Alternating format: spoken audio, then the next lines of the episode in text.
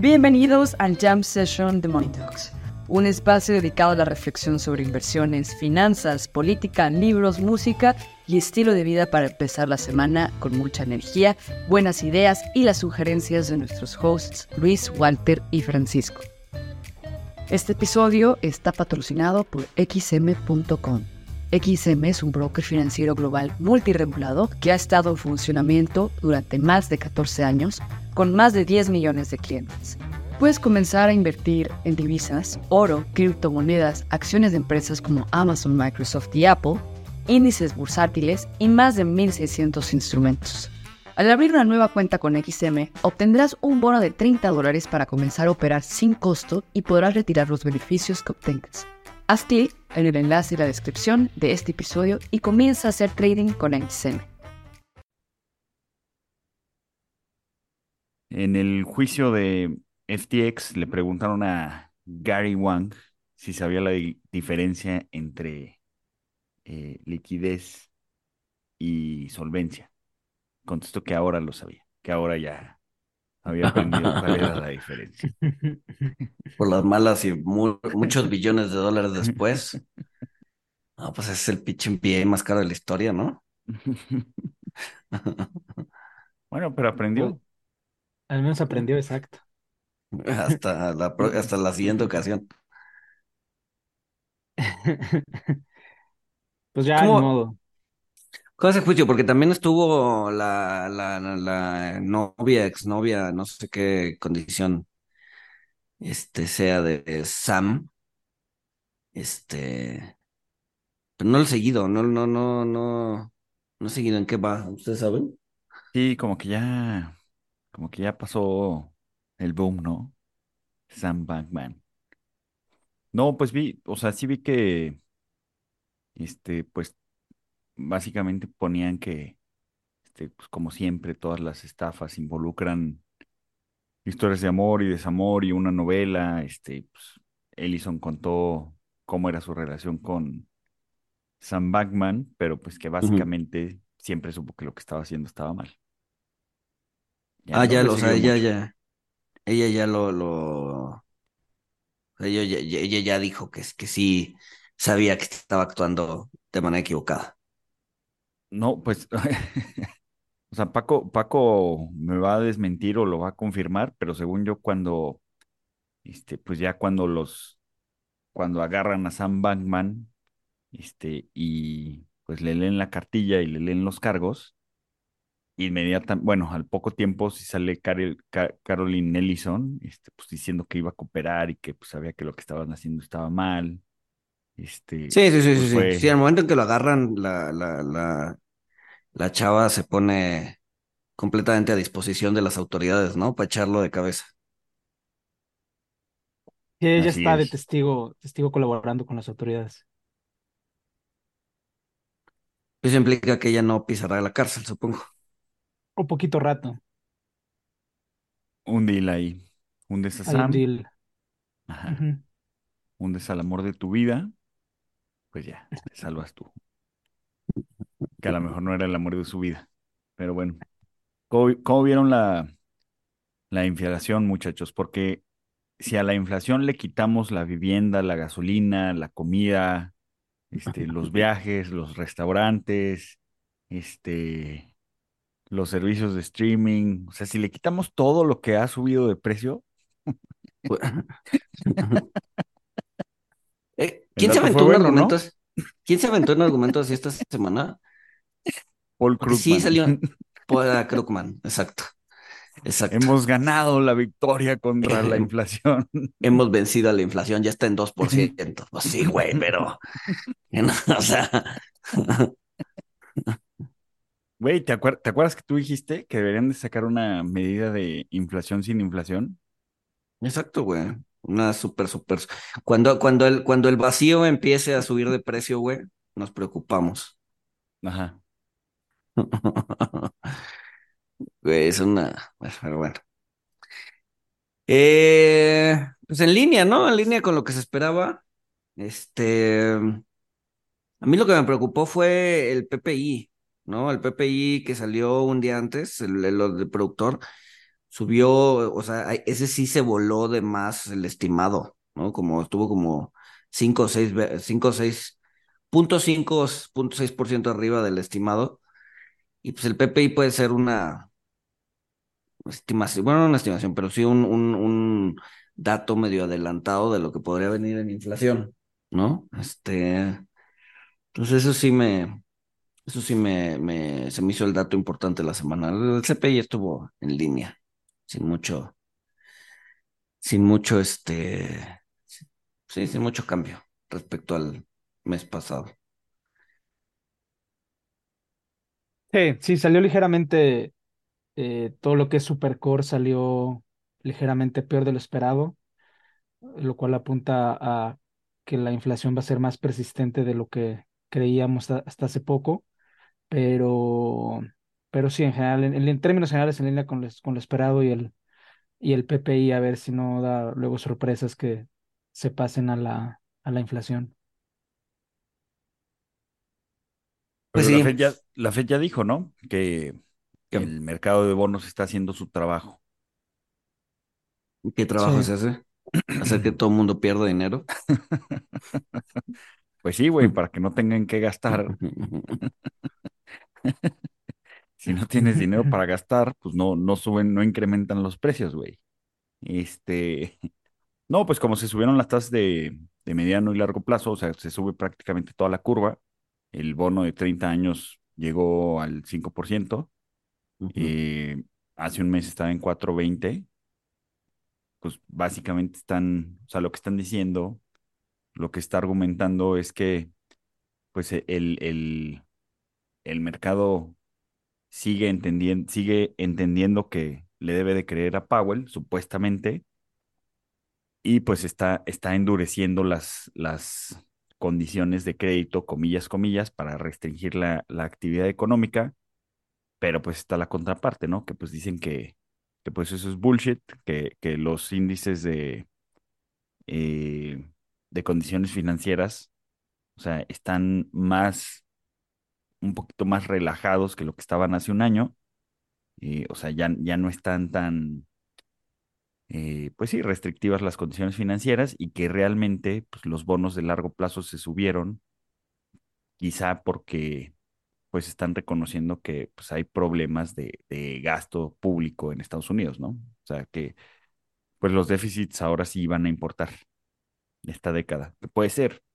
Este, y por otra parte, o sea, otra nota que, estaba leyendo, pues puede ser que, que el índice de condiciones financieras no esté, bueno, esté menos restrictivo, porque aunque los bancos no están prestando, porque pues, están quebrando, este, eh, los bancos tienen bonos de largo plazo que los están haciendo hacer perder dinero, espero ya se hayan cubierto, yo pensaría que ya se cubrieron, pero aunque los bancos no estén prestando, está creciendo muchísimo el, el crédito privado de parte de, de fondos, entonces pues parece que están cubriendo y, y, más allá de, cubrir pues, la, falta de liquidez de la restricción de los bancos. ¿Qué opinan? Pues no sé, pero a ver, mira, los bonos, regresando un poco a, los bonos. Eh, justo te estoy viendo una gráfica, eh, el, el, rolling de tres años rendimiento de los bonos nominales, ¿no? Si ves el dato del año pasado, menos 26%. Si ves el de este año, menos 30%. ¿no? O sea, estás hablando de una masacre literal que no se había visto desde 1700, pues cuando empezó el tesoro, 1789, si no me equivoco. O sea, nunca se había visto dos años tan negativos como los que eh, vimos, los que hemos visto pues, estos últimos dos años, ¿no? Sin embargo, la gente le sigue metiendo lana.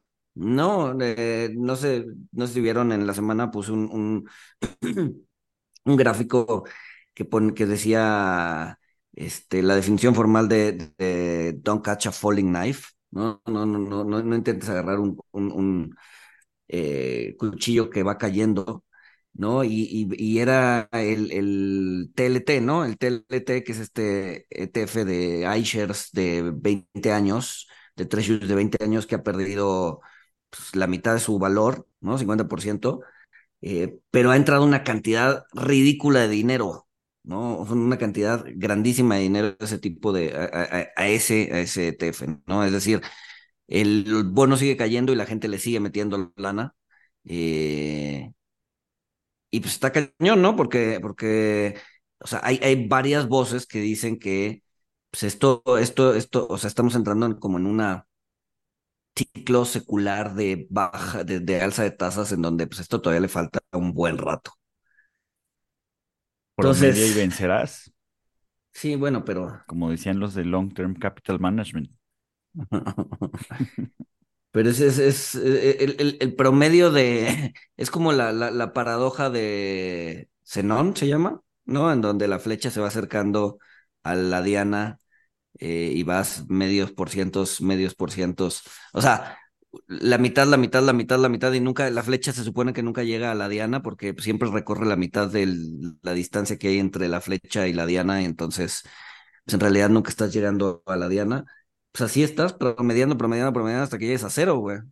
Y después de promediar muchas veces en cero, pues vas a tener cero, güey. Pues no sé, pero sí ha entrado mucha, mucha lana este tipo de instrumentos y, y está, o sea, a pesar de que han perdido cerca del 50% de su valor. Entonces, entonces son, es, es retail versus hedge funds, porque los hedge funds, o sea, las apuestas de, eh, de hedge funds cortos en treasuries, vi que estaba en máximos. Sí, sí, de hecho está, está, está, chistoso porque sí hay, o sea, sí hay una divergencia entre eh, los, los fondos tradicionales y los hedge funds, ¿no? Están apostándole a cosas completamente distintas, ¿no? Este, Ajá, entonces si el retail siempre se equivoca y los hedge funds también, este, pues ya, las tasas se van a estacionar aquí, güey. Es en promedio. pues puede ser, güey. La verdad es que últimamente se, está se, está, se está cumpliendo al pie de la letra el pronóstico de Russell Napier, este, pues que, que él decía que sí iba a suceder mucho reshoring más que nearshoring, o sea que iba a haber mucho CAPEX en Estados Unidos. Ajá. Y eh, pues que esto iba a generar empleos, este, pero pues que también iba a causar que la inflación y las tasas nominales estuvieran más elevadas este, que la década anterior. Sí, sí, sí. Sí, o sea, sí. Menos globalización, más inflación, tasas más altas. Este. Pero ahora, justo, justo, eh, eh, creo que fue el jueves o el miércoles, eh, escuché una, un webinar de Bianco, ¿no? En donde él está en, en, en, el terreno del, del, no landing, en donde dice, a ver, ok, sí, los treasuries están en 5%, este, pero pues en realidad el 5% es el promedio histórico de los últimos 40 años, ¿no? O sea, las tasas no están en, los niveles que estaban en los últimos 10, pero los últimos 10 es el dato atípico, ¿no? Las tasas en cero. Entonces, las tasas están regresando a sus niveles, a sus niveles este, de promedio, ¿no? Eh, luego tienes otras métricas que han espantado a las personas y es eh, por ejemplo, el tema de, denme un segundo, los initial claims, ¿no? Que van subiendo, pero siguen, siguen bastante bajos. Eh, tienes también el tema de los, de, los tips, ¿no? Que decían, oye, los tips ya están, los tips acuérdense que son los udibonos gringos, ¿no? La tasa real de Estados Unidos, eh, que están en 2,5%, ¿no? Y vienen desde 1.2 a 2,5%. ¿No? Es decir, se han más que duplicado en, los últimos 12 meses. Eh, pues sí, están muy altos, ¿no? Están, en su nivel más alto en los últimos 15 años.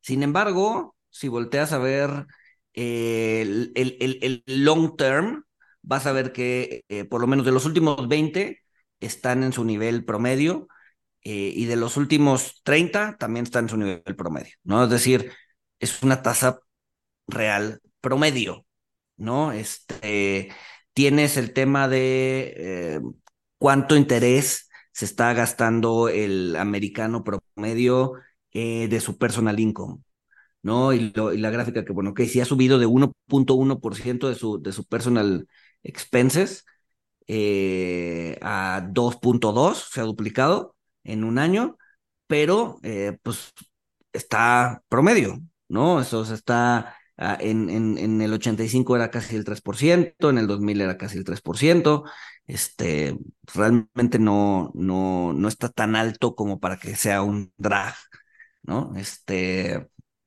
tienes cuántos intereses están pagando los eh, corporativos no financieros y dice, eh, pues están cerca de 211 billions, pero pues en 2019 estaban en 380, en 2008 estaban en 330, ¿no? Entonces, pues igual no está tan alto. Entonces, tienes una serie de indicadores que si los ves respecto al último año, son escandalosos. Si los ves respecto a la última década, son escandalosos. Pero si amplías, ¿no? Y te vas a 20, 30 años, pues están normales. ¿No? Es ese regreso a la media eh, de los últimos 30 años en donde dices, pues, o sea, la tasa al 2%, pues es normal, ¿no? La tasa de treasuries al 5%, pues es normal, ¿no? Se están pagando los intereses similares al promedio histórico.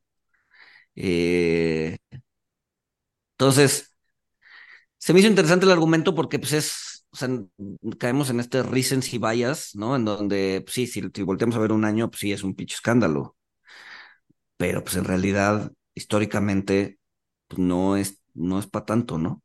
Que, que aquí no sé qué tanto juegue el, tema de, de la teoría de las perspectivas, ¿no? En donde, en donde lo que importa es el origen y no, o sea, no, eh, lo, o sea, importa de dónde vienes, pues, ¿no? Entonces, si vienes realmente desde muy abajo, ¿no? O sea, no pagan intereses, eh, tasas del cero, ¿no? Y de repente tan rápido se te van a las tasas al 5 y empieza a pagar interés otra vez, pues igual y sí puede llegar a tener un impacto, ¿no? Pero si volteamos a ver el histórico, pues la verdad es que estamos normal. Pues sí. Sí, sí. Eh, sí. Elabora, Francisco, estás muy callado. Sí, colabora. Nada más dice, sí, sí, sí, ajá. Eh, no, pues es que. También puedes cambiar Eh. de tema, güey, si no te gusta hablar de las tasas. No, no, no no, no, no, no. Porque no importan, ajá. No, yo creo que el análisis que presentó Luis está muy completo. em, y creo que en ese sentido hay que ir tomando las cosas con calma y con perspectiva. Y hay que ir viendo cómo se van moviendo las cosas. Pero, pero sí, yo coincido en términos generales con lo que, con lo que comentó Luis. Pues sí, a ver, igual en términos de intereses de la deuda de Estados Unidos, pues sí, están pagando ya cerca de un trillón eh, de dólares en intereses, pero pues eso apenas es el 3% del PIB, ¿no? En el 91 estaba en el 5%. O sea, sí, si vemos a largo plazo, pues la verdad es que se está normalizando la situación, ¿no? o sea, ni siquiera estamos llegando a terrenos históricamente altos, ¿no? Simplemente una normalización de, de, los datos. Ujú, ¿no? El problema, que, de- o sea, donde podría venir un problema, si es que vemos que puede venir un problema, es que la normalización ha sido demasiado rápida.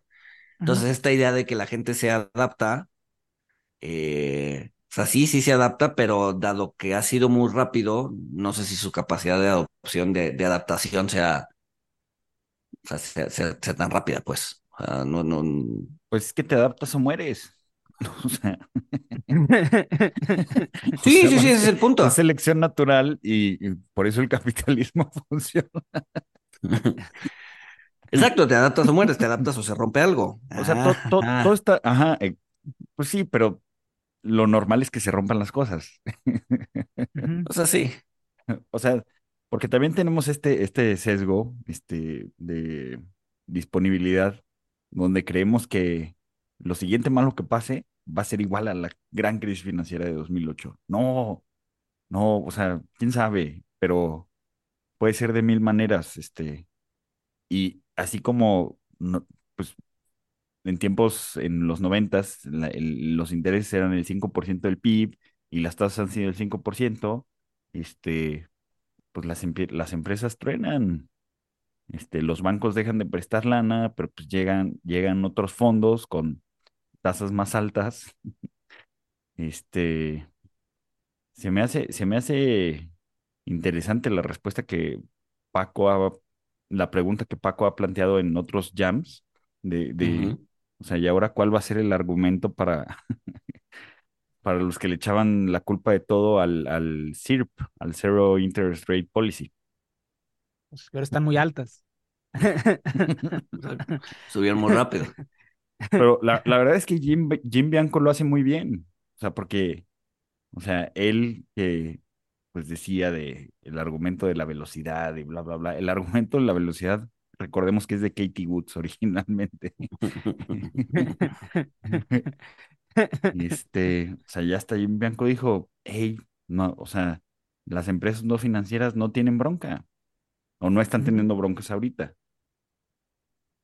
Entonces.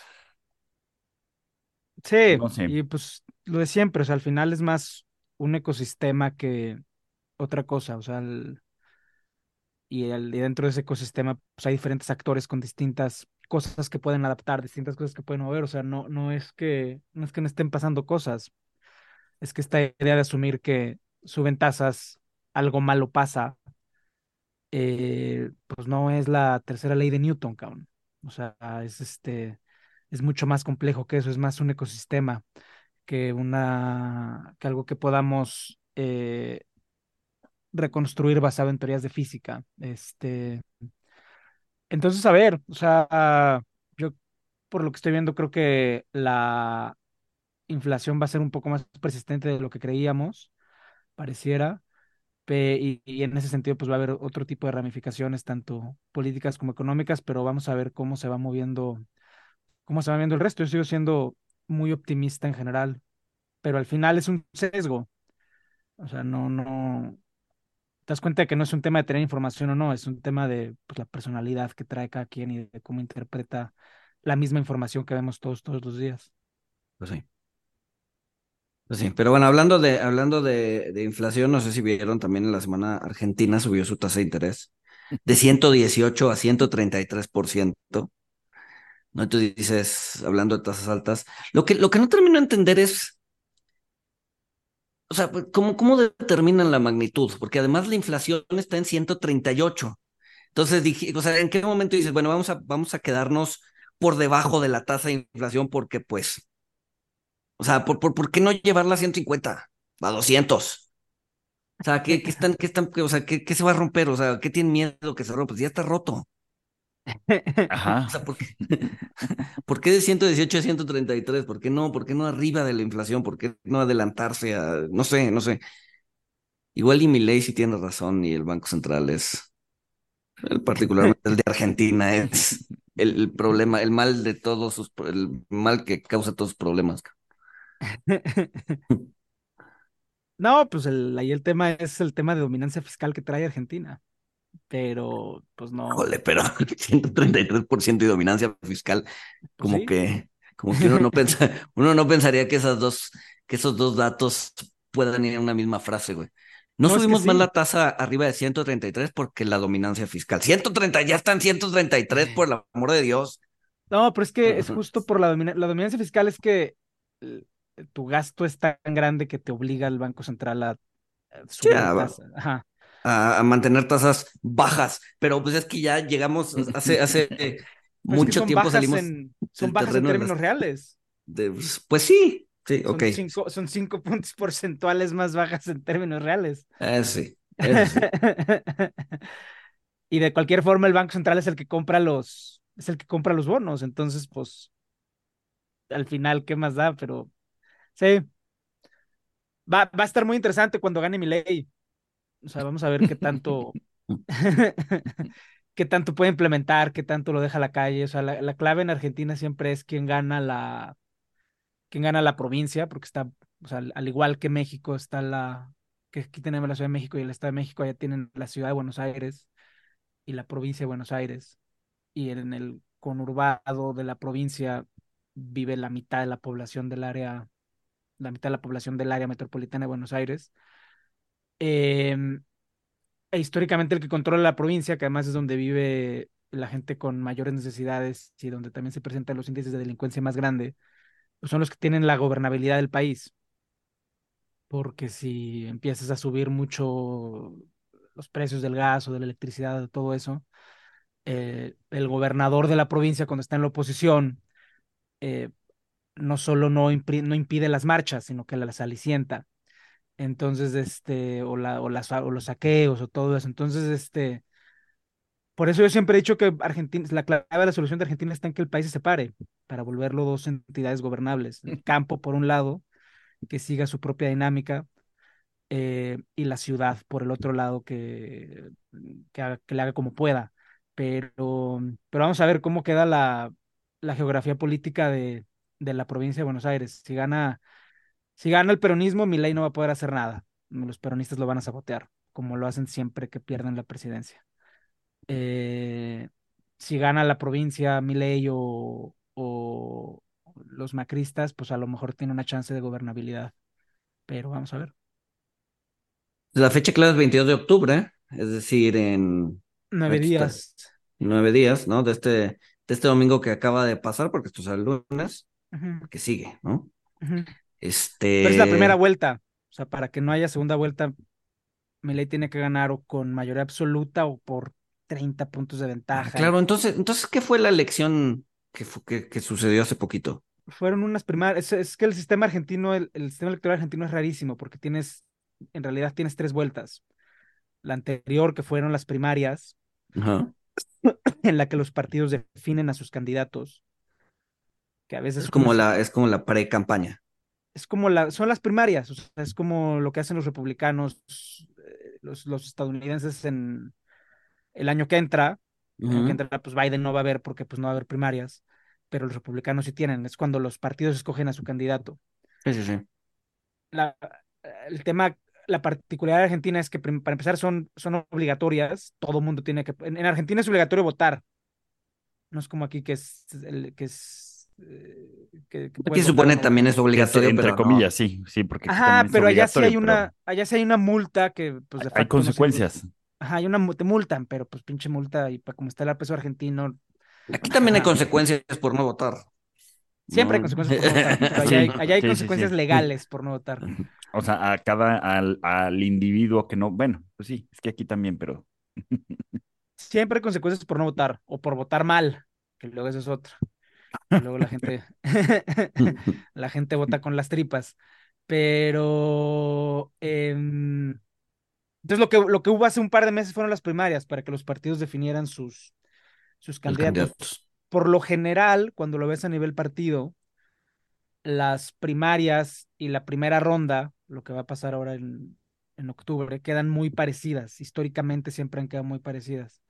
Excepto en la elección pasada, que eh, la primaria la ganó Alberto y, la, y con, con, Macri en segundo lugar, pero como todo el mundo se dio cuenta de que otro gobierno peronista iba a ser una catástrofe, como eventualmente lo está haciendo, ahí Macri recortó siete puntos entre la primaria y el día de la elección. O sea, históricamente, históricamente primaria y primera vuelta quedan igual, excepto en la última. Eh, y ahora la gran pregunta es si la última representó un cambio de paradigma y ahora que todo el mundo está viendo que mi ley está loco y todo eso, si los macristas van a recortar o si estas elecciones van a ser un regreso a la norma histórica en la que, eh, en la que todo queda prácticamente igual y se define en la segunda vuelta. Yo creo que va a ganar mi ley. O sea, yo creo que yo, yo, yo, yo lo veo muchas piernas, lo veo cada vez más fuerte. Evidentemente, este tipo de cosas eh, o sea, este tipo de cosas pues no ayudan, digo, eh, le dan argumentos, ¿no? A todo lo que dice. Y por cierto, estaba viendo, yo no sabía que para votar en, Argentina puedes votar desde los 16. Sí, sí. Sí. Eso está. Eso fue reforma de, de Néstor Kirchner. O sea, es el. Pues es el paso lógico. O sea, en Brasil también puedes votar a los 16 y, la idea es, o sea, y no es mala idea. En países donde la gente, o sea, para empezar, no es mala idea por dos razones. O sea, el argumento es, la gente estudia hasta segundo de secundaria. La gente termina su educación hasta los 14 años. 14, 15 años, pues bueno, pues ya el año que entra ya que puedan votar. Esa es una. Y la otra, pues es el paso lógico que es cuando tienes sistemas de transferencias tan extensivos como Argentina o Brasil y que ahora con la cuarta transformación se están intentando crear aquí en México, pues ya tienes una clientela a la cual sería absurdo no, no ordeñar. Entonces, este, Brasil, Argentina es el 16, yo creo que en México el siguiente gobierno igual y la cambian si, si alcanzan mayoría constitucional. Eh, y yo creo que está bien también, o sea, yo, yo siempre lo he dicho, o sea, la forma de contrapesar estructuralmente, o sea, porque estructuralmente los congresos van a ir envejeciendo y la forma de ponerle un contrapeso a eso es haciendo que la gente vote cada vez más joven y que haya candidatos cada vez más jóvenes. Seguro, el problema con eso es que el cerebro se termina de desarrollar hasta los 20, 20 y tantos años. Pues sí, pero pues unas por otras. híjole. híjole, híjole, está. Pero bueno, sí, vamos a ver qué pasa en la primera vuelta, que es el siguiente domingo, y la segunda vuelta es hasta finales de noviembre, alrededor del 19. Este, Milei tendría que ganar en esta ocasión por 50% más uno para que no vaya a segunda vuelta, supongo que funciona así es, hay, hay, doble regla. O sea, es 50% más uno o una diferencia, que ahorita no me acuerdo, porque además es una regla complicada. Creo que es 30, 30 puntos de diferencia y quedar arriba del 40 o algo así.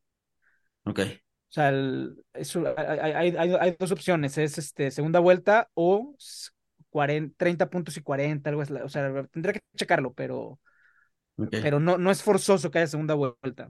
Eh, y no, no, no, no, no, no, no, no, no es, no es requisito que haya segunda vuelta. Todo parece indicar que va a ganar, pero.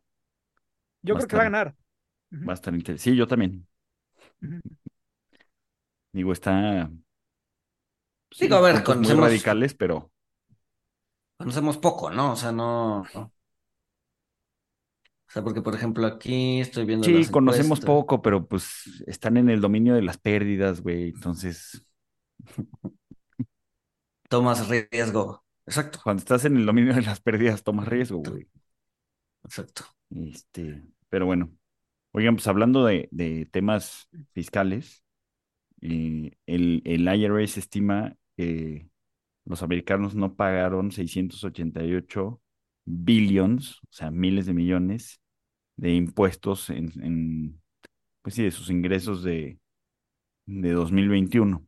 Este, obviamente, pues van a, van a lanzar auditorías, eh, pero bueno, dicen que esto, que esto se debe a, pues en parte a, que en algunas actividades, por ejemplo, en la gig economy, pues no, no, se la tienen muy fácil no, no reportar porque esa, esa información no, pues no llega de forma automatizada al al IRS.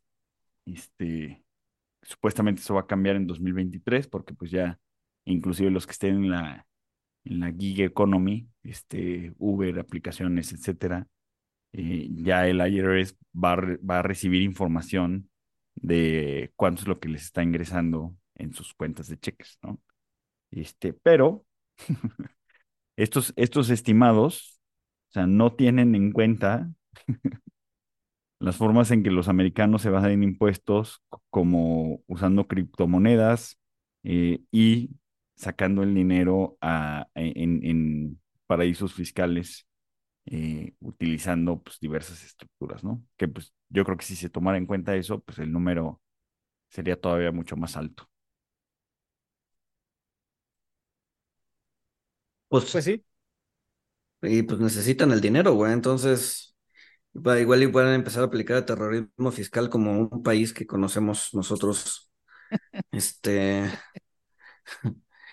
pues es que con tanta deuda, pues por lo menos seguir ordeñando al taxpayer pues no está mal, güey.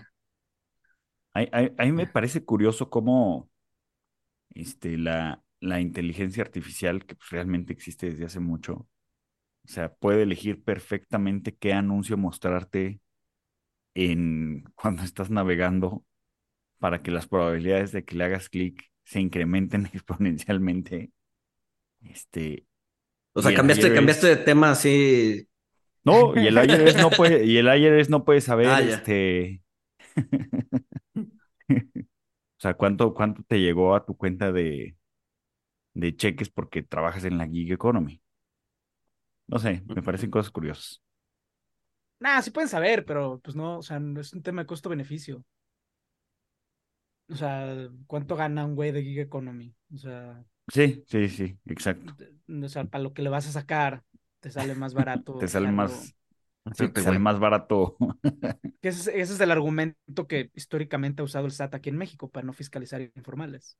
Que como son informales y ellos creen que ganan bien poquito dinero, eh, pues no vale la pena fiscalizarlos porque pues no, no, no, no, no da el análisis costo-beneficio.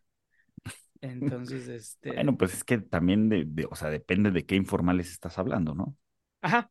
je, Sí, sí, sí, también, también, también, también. Pero. Y te puedo pasar que el 90% de los informales de la, del, ¿cómo se llama? Del, del mercado de, ay, ¿cómo se llama? Del, de la, de la central de abastos gana más que el Sí, que- 90% de los formales de la, de la economía, güey. Sí, yo, yo estoy, yo estoy de acuerdo con eso, güey. Nada más estoy, nada más estoy presentando el argumento que históricamente las autoridades hacendarias han dado. O sea, no, no, no estoy, no estoy defendiéndolo, solo, solo estoy presentando el argumento, güey. Pues es que tienen razón, pero pues solo en parte.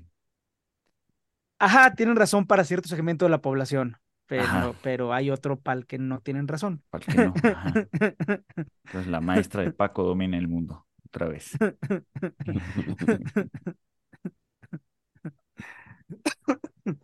Ah, pero, pero, pero además, además, el, el, el IRS tiene mucho más dientes que el SAT, ¿no? O sea, ahí sí, si te, o sea, si te cachan eh, evadiendo impuestos, creo que sí es, o sea, cárcel segura y te pudres en Alcatraz y La, ver- no, ¿No? la verdad es que no sé, pero para empezar, o sea, me acuerdo de la escena de este, En busca de la felicidad de Will Smith, que pues se encabrona, ¿no? Porque no había pagado sus impuestos y llega el SAT, se mete a su cuenta y los agarra.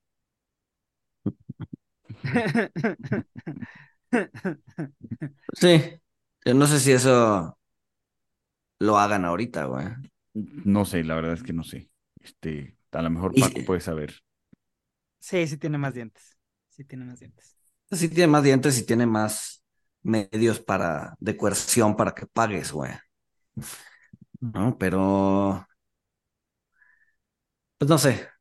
Siento que también es muy ineficiente.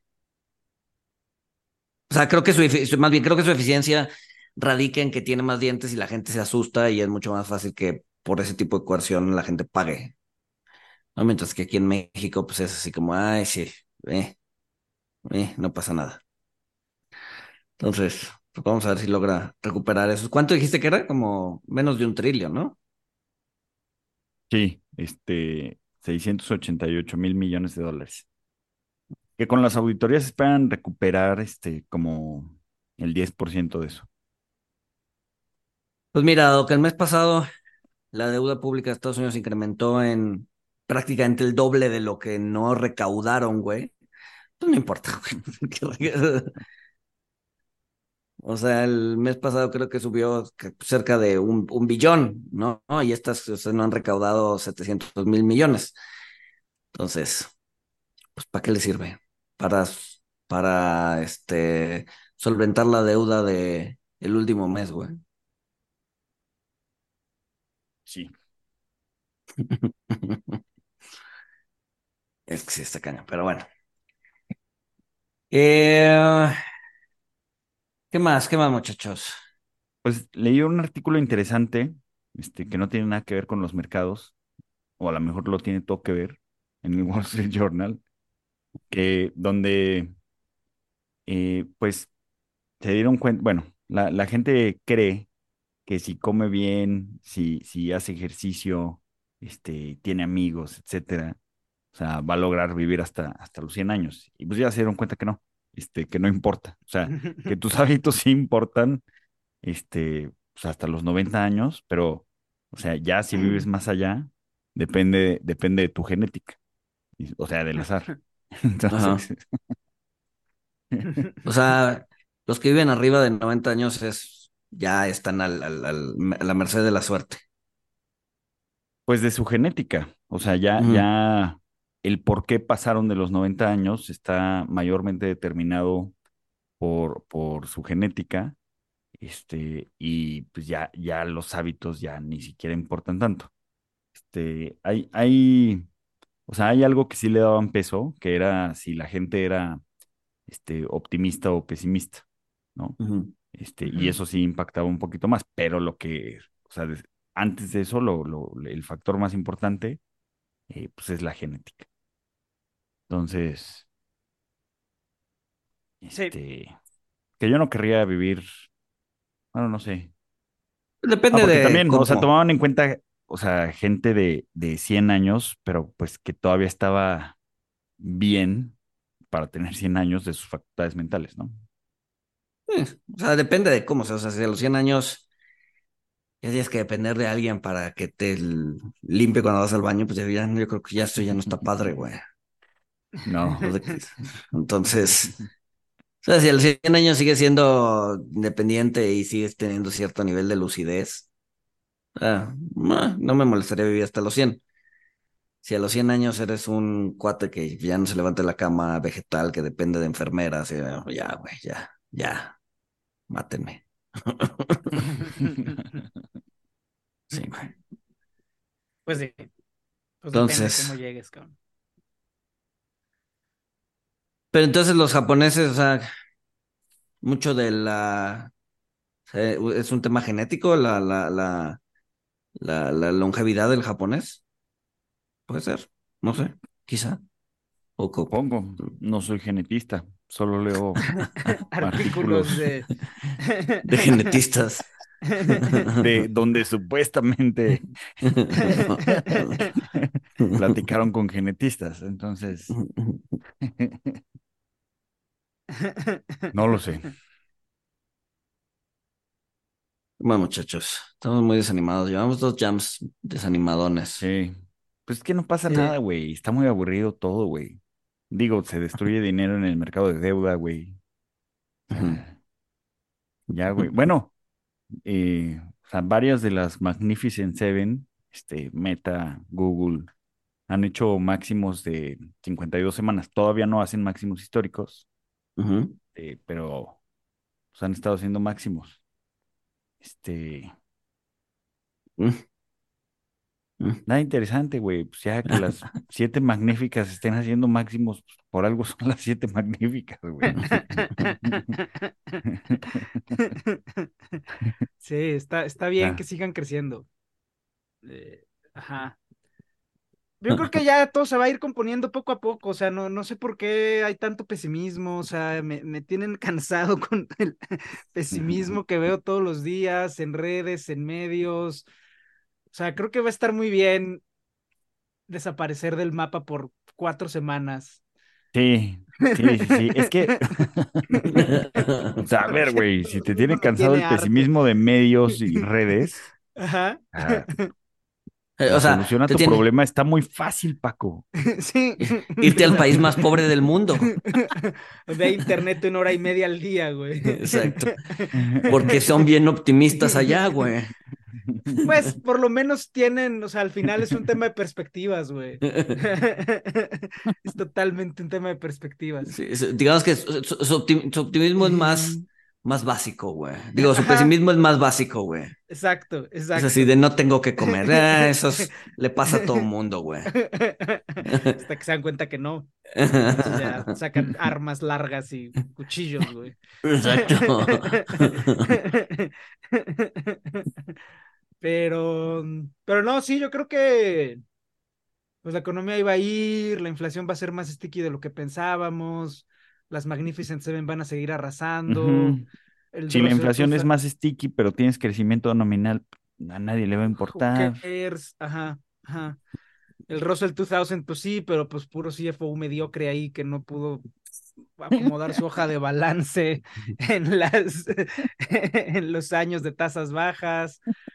eh, las, o sea, porque hay empresas que hasta se están haciendo ricas con las tasas altas, cabrón, o sea, pero eso se construyó. Eso fue algo que los CFOs de esas empresas conscientemente construyeron los últimos 20 años. El mundo, pues sí, va a haber cada vez más conflicto, pero pues cuando lo ves en el gran esquema de las cosas, pues Israel y Palestina, pues digo, tampoco va a haber mucho, Rusia-Ucrania pues ya está praiciado, África pues no importa, entonces pues yo no entiendo por qué hay tanto pesimismo. O sea, ¿por qué, por qué, ajá, por qué, por qué? Porque nadie va a comprar este periódicos o nadie le va a dar retweets. nadie va a comprar que, periódicos que digan todo está bien, todo está todo mejor que ayer.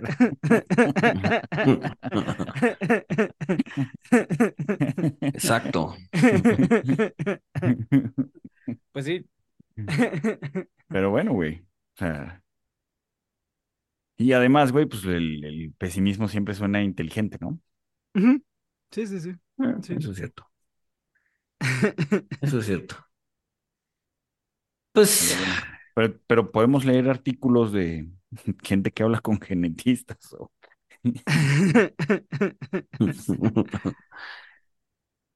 Eh, de la, de la guerra algo, ¿no? Este, algo que no sea políticamente incorrecto, porque pues de opinar luego se vuelve complicado.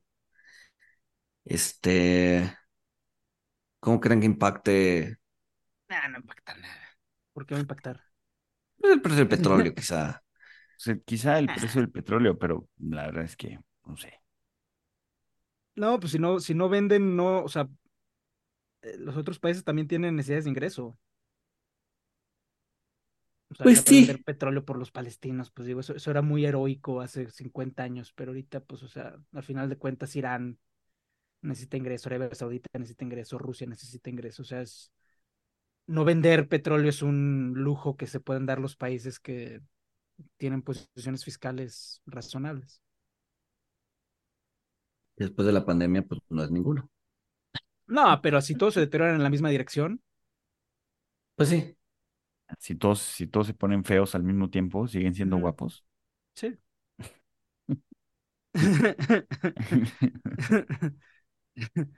Véase México que no se deterioró cuando todos se pusieron feos, o se deterioró de una forma en la que no le importan a los mercados.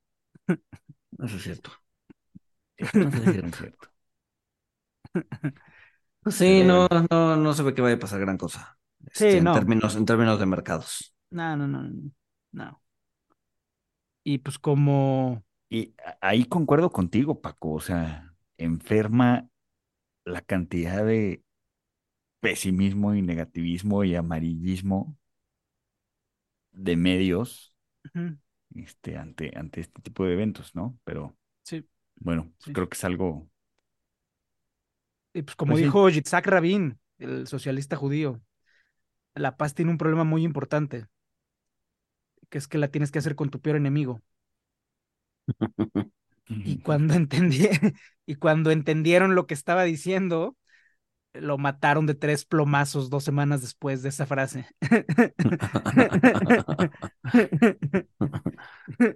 Qué bonita historia, güey.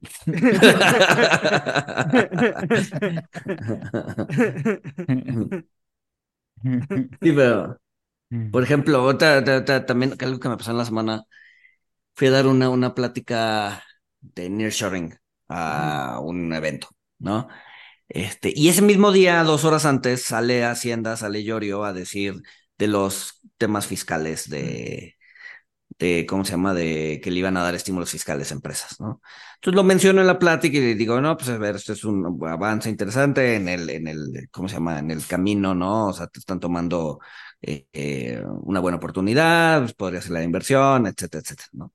Entonces ya termino, termina mi, mi panel, mi, mi, este, mi plática me bajo del escenario y, y, se acerca una reportera de un periódico importante eh, y preguntarme, oye, oye, eso que, ¿eh? Ten cuidado, güey. Oye, oye, ¿y eso que dijiste, cómo nos puede afectar? Así de no, a ver, no, no es el enfoque.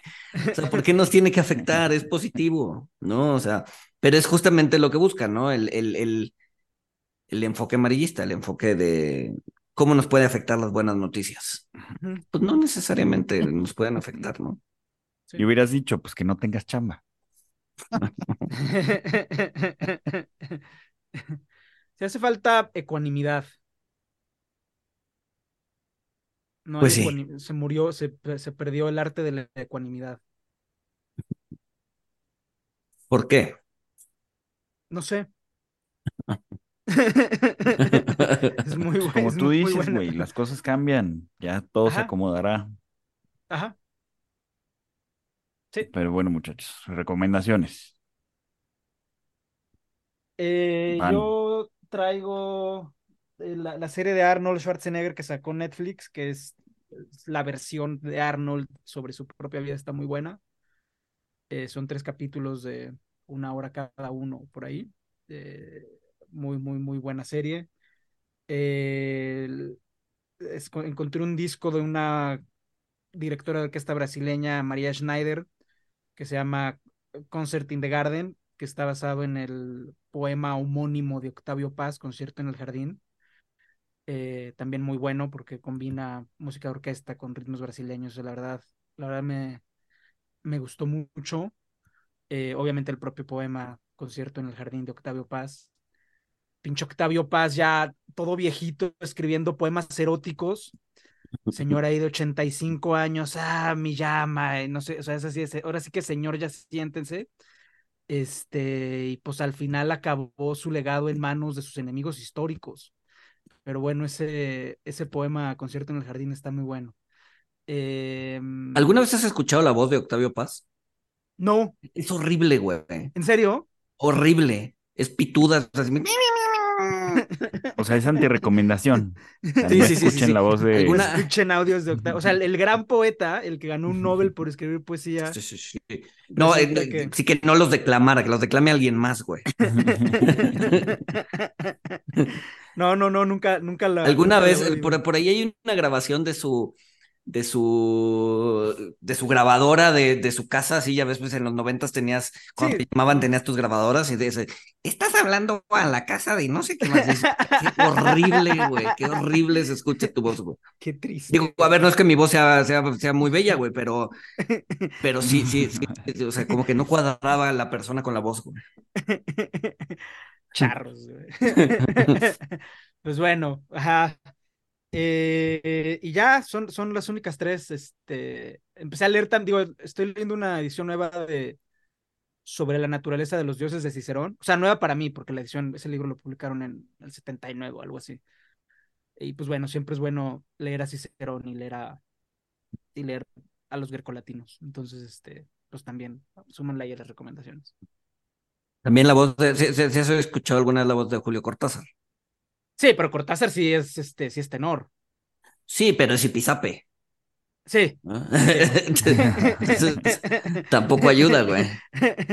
Otro que también tenía voz de, eh, voz de, o sea, voz de manivela sin aceite es este García Márquez. sí, sí, sí. Ah, sí. sí, sí, sí, sí, sí, sí. Sí, sí, sí, sí, sí. Sí, al final los que mejor voz tenían eran Carlos Fuentes y Vargas Llosa, cabrón. Bueno, Vargas Llosa tampoco, ¿no?